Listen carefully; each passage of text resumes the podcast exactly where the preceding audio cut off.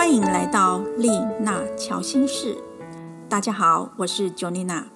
今天是我们这一季第五集的播出，题目是“找出自己的英雄之路，做我自己内心想做的领头羊”。有在按时收听我们频道的朋友，可能会发现最近这几集的播出频率好像有点过久了。原本呢，大约都是一个礼拜。左右会有一集的播出，但最近差不多是两个礼拜，甚至将近接近了三个礼拜才有一集的产生。在这里呢，先跟听众朋友说一声抱歉，因为呢家里刚好呢有人有打疫苗，所以事情比较忙。而最近呢，我在七月底的时候，我的一本新书叫做《塔罗心事》，它也刚好出版了。所以事情的忙碌呢，导致成最近几集比较没有办法按时的播出。但我相信接下来之后会慢慢的进入状况。我的这一本《塔罗心事》，它是跟占星还有塔罗有关的一些整合应用。在节目的最后，我要送出三本书给我们的听众朋友。因此，如果你有兴趣塔罗跟占星的话，欢迎你一起来关注我们这一次的活动。今天的英雄之路来自于我们愚人之旅的第四站，也就是白羊座以及皇帝牌的相关议题。白羊座又称为母羊座，也就是十二星座的第一个星座。它是太阳到达黄金零度的时候，当阳光直射着赤道上方，南北半球受光相等，所以白天跟晚上的时间都是一样的。这个时间大约在三月二十二十一号左右，那个时候就是春天百花开放的季节。白羊座是十二个星座当中的第一个星座，所以有的人会称为它是领头羊。你会发现，白羊座特质比较强的人呢，他会做什么事情都想要跑第一。虽然他不见得是想要当头头，但是他就是想要先做了再说。可是你有时候会发现，不是所有的白羊座的人都有这样的特质。用这样子去评断一个人太狭隘了。因为我们的个性跟星盘一样，都是非常复杂的。通常来说，白羊座特质比较强的人呢，都会非常的有活力，而且呢，他有开创突破的特质，也非常的坦率、纯真、有干劲。但如果要讲他的缺点，大概就是三分钟的热度。如果你是属于白羊座的人，或者你的月亮是白羊座，或者你的上升是白羊座的话，那么可以觉察一下，你是不是很有活力、很有干劲呢？当然，你也可以观察一下，你在做事情的时候是不是只有三分钟热度。白羊座的神话呢，是来自于宙斯，他送了一批羊给帮助一个苦难的兄妹来脱离险境。因为有一对兄妹，他的后母呢叫做伊诺，非常的不喜欢他们，然后就会时常虐待他们，还想要杀死他们。他的亲生母亲知道了以后，就拜托宙斯帮忙。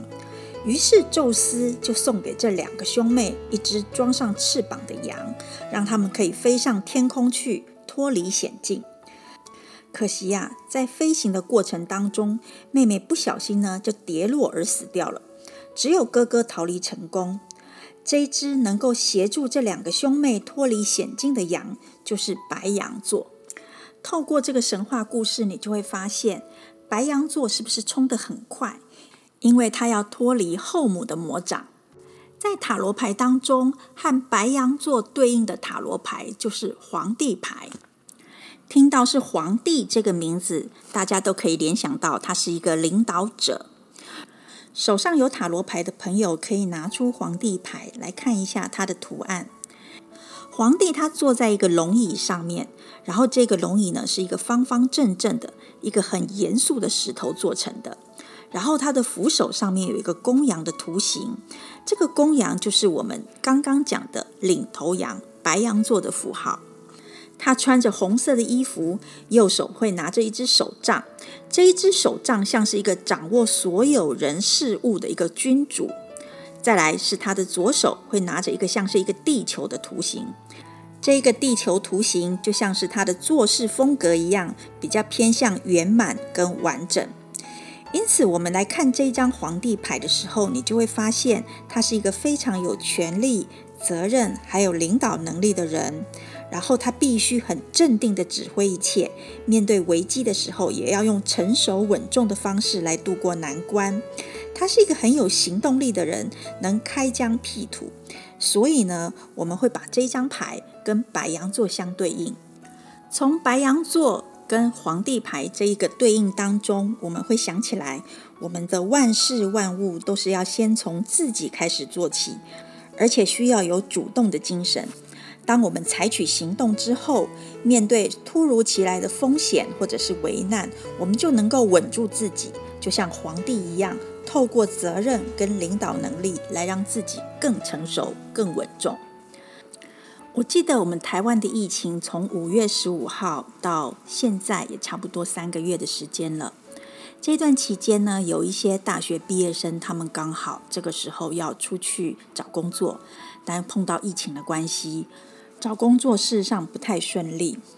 那五月多、六月多的时候，就有一些朋友陆陆续续来找我做星盘的分析，或者是找我做占卜，因为他们对于失业、毕业及失业这件事情感到焦虑。而现在疫情已经微解封了，不过我也发现一个蛮有趣的现象：当初非常有行动力的人，现在找工作好像呃，起码有一些面试通知。或者是已经开始要准备上班了，但对于行动力不强的朋友，他可能投履历投的并不多，或者是他的积极度并不够，所以现在还在找工作当中。当然，找不找得到不一定跟积极度有关，但如果我们就像皇帝牌或者是白羊座一样，先主动出击，那么可能机会就会大上许多。这也是这一季当中，透过愚人之旅来做自我觉察，找到自己内在的动机所使用的方法，慢慢的找出你自己的独一无二的特质，再来想要做的事情，最后勇往直前。我就是透过这样子的方式，在两年多前开始执行愚人之旅的路途，渐渐的找出自己的英雄之路。找到自己的价值之后，而付诸实行。我的书就是在这样子的自我觉察之下而出版的。因此，这一集我们要问自己的三个问题是：第一个问题，我想要做什么事是能够让我勇往直前、毫不退缩的事？第二个问题是，如果我什么都不想，那么想一下，五年之后，我想成为什么样子的人？过什么样子的生活，然后才会去思考刚刚的问题。第三个问题是，我想要做的这一件事情，跟我之前找出的珍贵特质有关吗？或是能够将这一个特质发挥到这一件事情上呢？这就是我们这一集要自我觉察的三个问题。接下来我要分享我的目前的愚人之旅的路途。首先是我的天王星愚者之旅开始要启程的时候，我在生活中忽然发生了一件事情，最让我措手不及。当然，这个跟疫情有关。而我开始决定启程，来到了第一站魔术师这一站的时候，我就想到我的思绪时常会受到外在的影响，然后呢就会有点心烦。而第二站当中，我来到了女祭司这一站。我发现外在的环境让我有非常的不安全感，然后我就想到我有一个珍贵的特质是什么？这个珍贵的特质是我的水星跟我的冥王星的相位，它能够将我混乱的思绪条列下来，然后一步一步的执行。接下来我到了皇后这一站，也就是我们的上一集金星的特质。这个金星的特质跟我们的今天这一集当中的英雄之路来做搭配，我就想到在多年以前，我一直想要做的一件事情，但这件事情只有雏形，但没有条列式的写下来，所以它只是在我的心里有了这件事，但都没有付诸实现。而现在，我透过这一次再次的做我的愚人之旅的自我觉察，我已经把它条列式的写下来了。而且已经有了一个完整的架构。这个活动呢，就是探索自己的生命蓝图，二十一周的塔罗占星觉察之旅。如果有跟着我们这一季做自我觉察之旅的听众朋友，到了这个阶段，也就是第四站的时候，应该已经可以慢慢的找出自己的英雄之路了。你已经找到了吗？如果找到的话，欢迎分享给我们。节目的最后，我要来公布的是，如果你透过我们这一季的愚人之旅来到了这一站，也找到了自己的英雄之路的话，那么欢迎分享给我们，我们会就会从当中抽出三位来赠送塔罗新式的书。有兴趣的听众朋友，欢迎你在九月十五号以前，透过我们的连结，将你的英雄之旅、自我觉察之路的过程写下来，寄给我哟。那么我们今天的愚人之旅就到这里了，我们拜拜。